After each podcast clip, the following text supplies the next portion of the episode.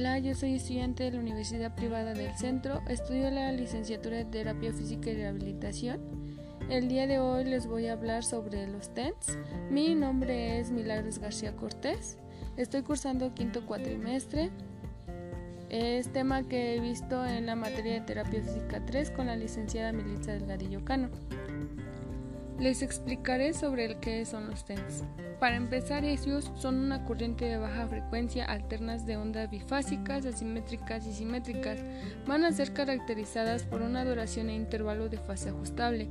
Se comenzará de menor a mayor medida. Los resultados de la aplicación con TENS se van a apreciar en el tratamiento de casi todo tipo de dolor.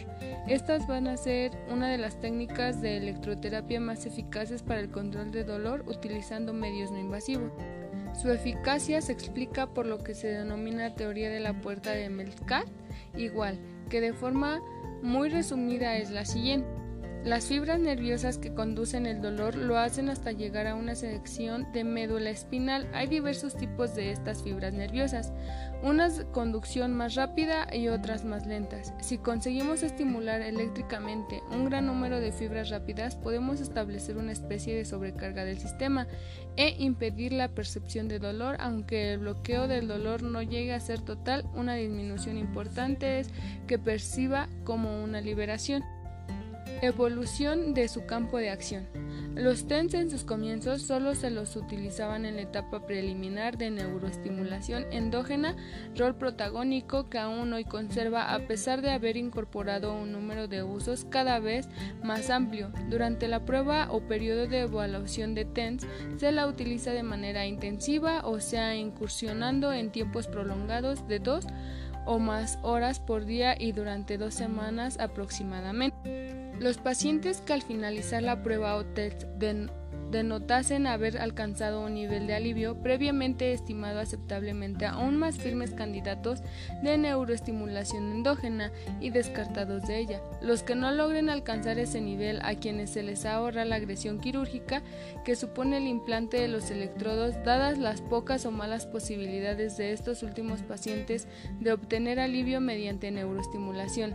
La lista de pacientes en posible indicación de neuroestimulación endógena incluye a los afectados de enfermedad tumoral maligna, de neuralgias posthepáticas, de dolor de miembro fantasma de amputados y otros, en los que hace el severo dolor que padecen rolutando de difícil manejo terapéutico.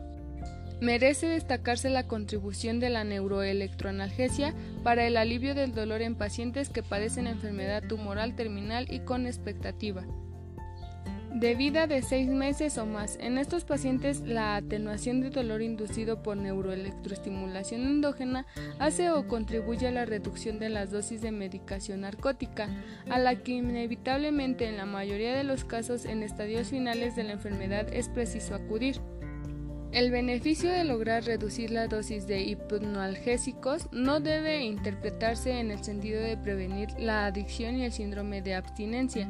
A ello asociado, sino más bien da permitir al paciente acceder a un mejor intercambio con su entorno y recibir del soporte afectivo que en circunstancias tan penosas le es necesario menores dosis de medición narcótica alejan por sí mismas las posibilidades de padecer estados alucinadores que lamentablemente provienen como afectos pocos deseables y atribuibles a la medicación narcótica. Cabe recordar que cuando el alivio del dolor dependiese exclusivamente de la medicación narcótica o hipnoalgésica, morfina o similares para lograr su efecto analgesia más eurofia, debe procederse a continuos incrementos de las dosis. El campo de aplicación de TENS es cada vez más amplio. Se lo utiliza en el manejo de dolor asociado a la enfermedad reumática y en el dolor relativo traumatismo de partes blandas, ya sea en su estado agudo o en el periodo a secuelar. Sobre el dolor agudo y las posibilidades de interferirlo y bloquearlo hace una importante contribución en el alivio del dolor a nivel de las heridas, en el postoperatorio inmediato por ejemplo, en cirugías torácicas que se caracterizan por abordajes extensos. También colabora en reducción la manifestación dolorosa de la mujer en el momento del parto y en instancias previas al mismo. Sus bases científicas de su aplicación. La fundamentación de la aplicación de neuroestimulación para interferir u obstaculizar el mensaje doloroso ya sea con TENS o neuroestimulación mediante electrodos implantados la aporta el modelo propuesto en 1965 por los doctores Melzack y Weil sobre mecanismos de transmisión e inhibición dolorosa denominada teoría de la compuerta o barrera para el alivio o bloqueo del dolor. Años más tarde, en 1975, Kerr introduciría pequeñas variantes en este modelo teórico. Según la teoría de Melskat igual, es posible ofrecer interferencia y por tal obstáculo al dolor con estimulación apropiada, estimulación táctil, de las fibras de grueso calibre y alta velocidad de conducción, tipo A de clasificación Erlanger y Gasser, siendo el dolor a una respuesta a dos factores posibles. 1 a estimulación que invoque daño real o potencial, o sea, actúe con estímulos capaces de sobrepasar la capacidad de adaptación tisural sobre la que actúa. La segunda va a ser a déficit en los mecanismos e inhibición de que dispone el sistema nervioso en diferentes niveles de su peculiar organización, destinados al filtrado de la información sensitiva tendiente a alcanzar las instancias más complejas del sistema, percepción y respuesta motora. Los estímulos nociceptivos o dolorosos involucran a fibras nerviosas de pequeño calibre, baja velocidad de conducción y de alto umbral. Son los tipos de A y C de la misma clasificación. Frente a una estimulación simultánea de las fibras A y a las C. El primer encuentro anatómico de las mismas y portal de la información que transmite en el asta dorsal de las láminas 2 y 3 de la laminación propuesta por Rexed de acuerdo a las características anatomofuncionales de distintos grupos celulares que confortan la sustancia gris medular. De acuerdo a una dominación anterior, las láminas 2 y 3 de Rexed se conoce con el nombre de sustancia gelatinosa A de Rolando.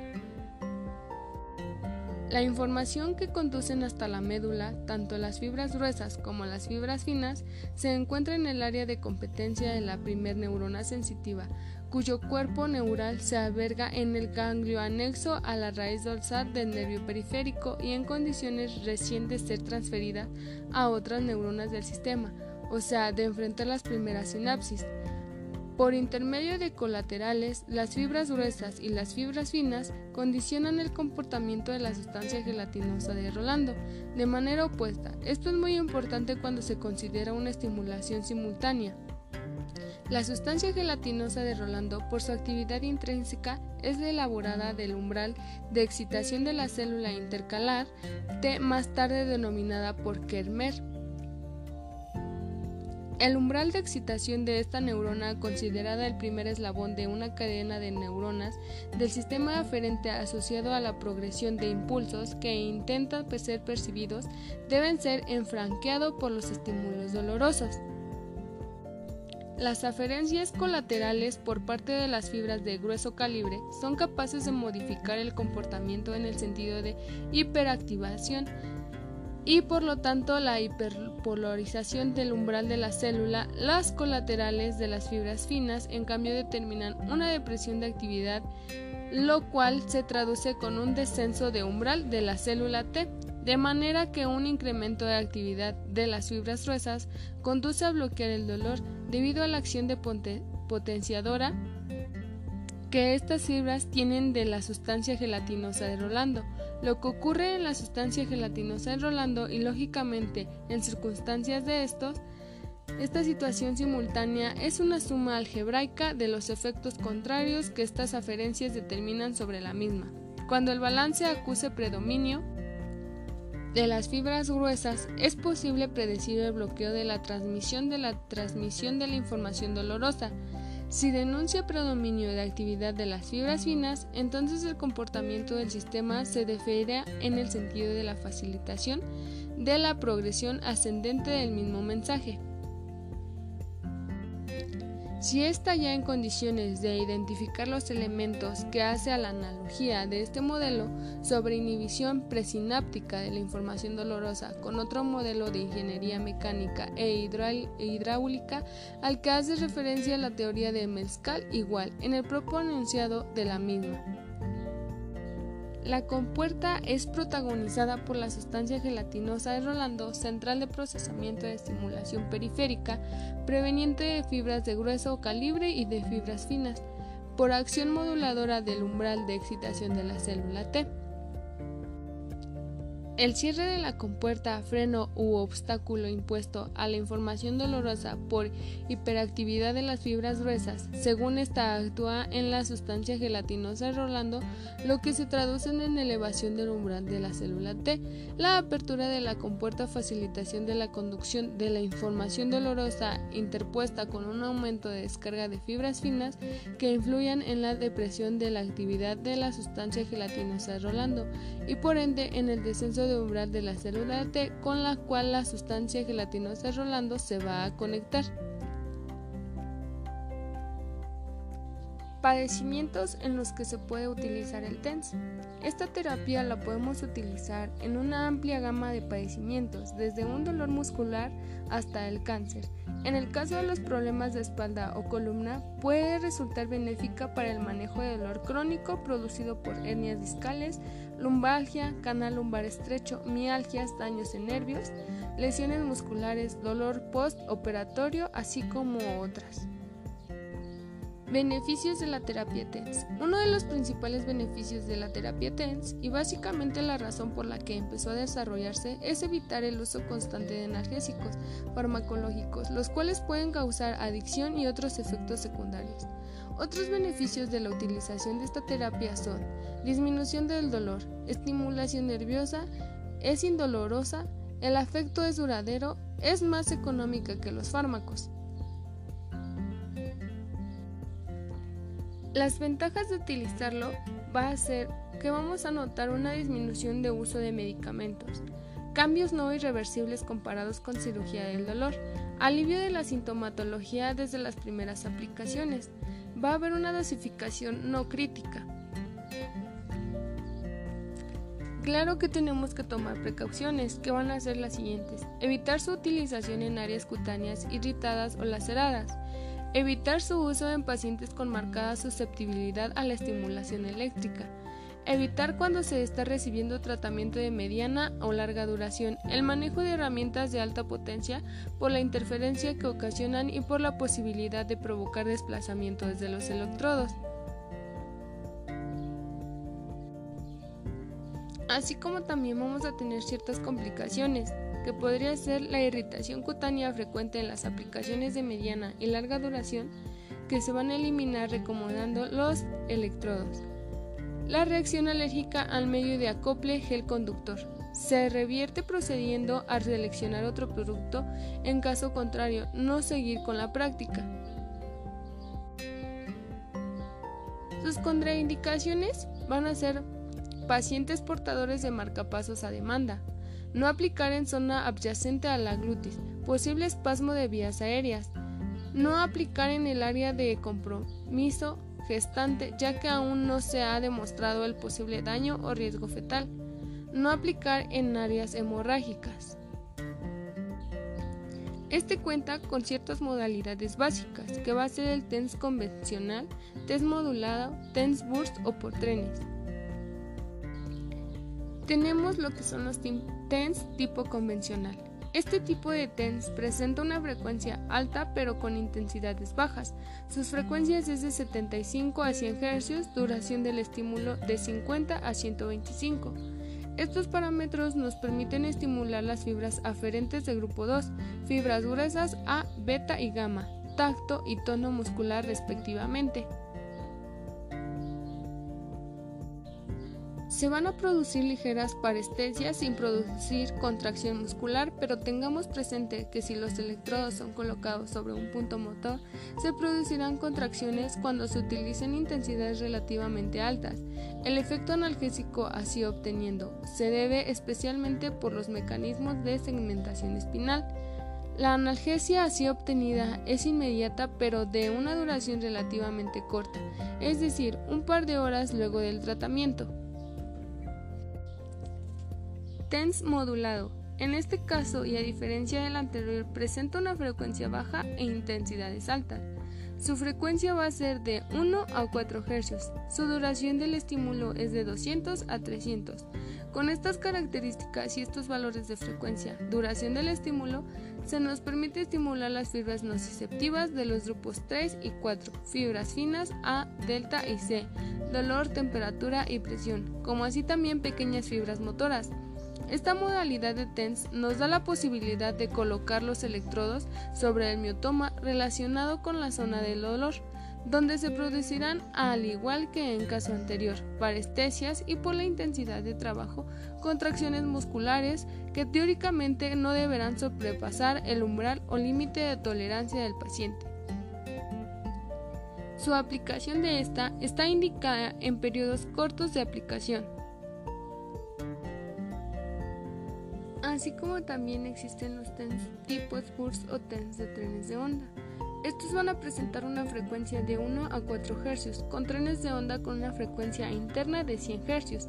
Esta modalidad de TENS es una mezcla de TENS convencional y de acupuntura, donde se emite una corriente básica de baja frecuencia. Este tipo de TENS fue desarrollado por Ericsson y Nielsen en 1979 como consecuencia de los resultados obtenidos en experiencias con la electrocupuntura china, descubrieron que cuando series de alta frecuencia de estímulos eléctricos eran emitidos a baja frecuencia por medio de una aguja de acupuntura, los pacientes podían tolerar la intensidad del estímulo necesaria para producirlas fuertes. Contracciones musculares mucho mejor que cuando impulsos individuales eran emitidos a través de una aguja. De acuerdo a su frecuencia y número de sesiones, el número total de sesiones es variable, siendo una alternativa terapéutica que implica pocos o ningún efecto colateral adverso frente a otros procedimientos. Se utilizan todo el tiempo necesario y siempre se durante el mismo. No se presentan complicaciones. En el tratamiento del paciente con dolor crónico relativo a procesos reumáticos con 10 sesiones se puede lograr un eficiente control de dolor, aunque obviamente deba procederse a reiterar los tratamientos. La frecuencia de las sensaciones depende de la duración de cada aplicación. Sesiones de mediana y larga duración tienen intervalos mayores, en cambio las de corta duración pueden aplicarse dos veces el mismo día. La aplicación más frecuente son día por medio.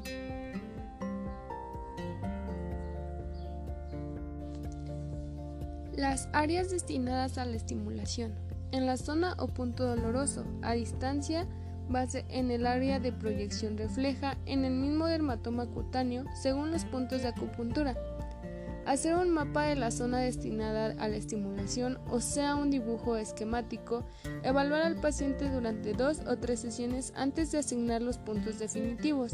Si se aplica en el área misma del dolor, esta quedará incluida en el espacio que separa los electrodos. Un par de electrodos o doble par, cuatro electrodos, en general se disponen rodeando al punto o área dolorosa y no sobre la misma. Sus parámetros que va a tener va a tener como frecuencia 100 Hz a 200 Hz. La duración de sus impulsos va a ser de 30 Hz a 60 Hz. Intensidad va a ser una sensación de hormigueo, no es necesario provocar una contracción muscular. Modo de aplicación. No va a existir una forma única de aplicación. Se debe elegir según el mecanismo de acción, la neuroanatomía y la patología. Ojo, en todos los casos es necesario colocar un medio conductor entre el electrodo y la piel, así como gel neutro u otros. Una nota muy importante. Electrodo que ya no pegue, electrodo que ya no sirve. Retíralos después de su aplicación siempre y cuando sea de lado. Se pueden usar al mismo tiempo las compresas de termo o crío. Las vas a colocar de manera pasiva de 15 a 20 minutos teniendo al paciente de posición de cúbito supino o se hace acostado. Ya para terminar, los TENS van a provocar una analgesia inducida por neuroestimulación transcutánea o percutánea para el alivio de o bloqueo del dolor crónico o agudo, prácticamente libre de efectos colaterales adversos. La neuroestimulación responsable de la modulación inhibitoria de la información dolorosa es promovida por un generador electrónico que va a emitir pulsos de baja frecuencia y baja intensidad a la superficie sobre la que actúa y que le son transmitidos por un par o doble par de electrodos. Se va a calificar de neuroestimulación exógena a la que se ejerce desde la superficie cutánea como ocurre en TENS, en cambio cuando se disponen los electrodos en el interior del organismo. Implante de electrodos se le denomina estimulación endógena. La estimulación con TENS es percibida por el paciente a nivel del área subyacente a la ubicación de los electrodos, como sensación de burbujeo o de contracciones fibrilares.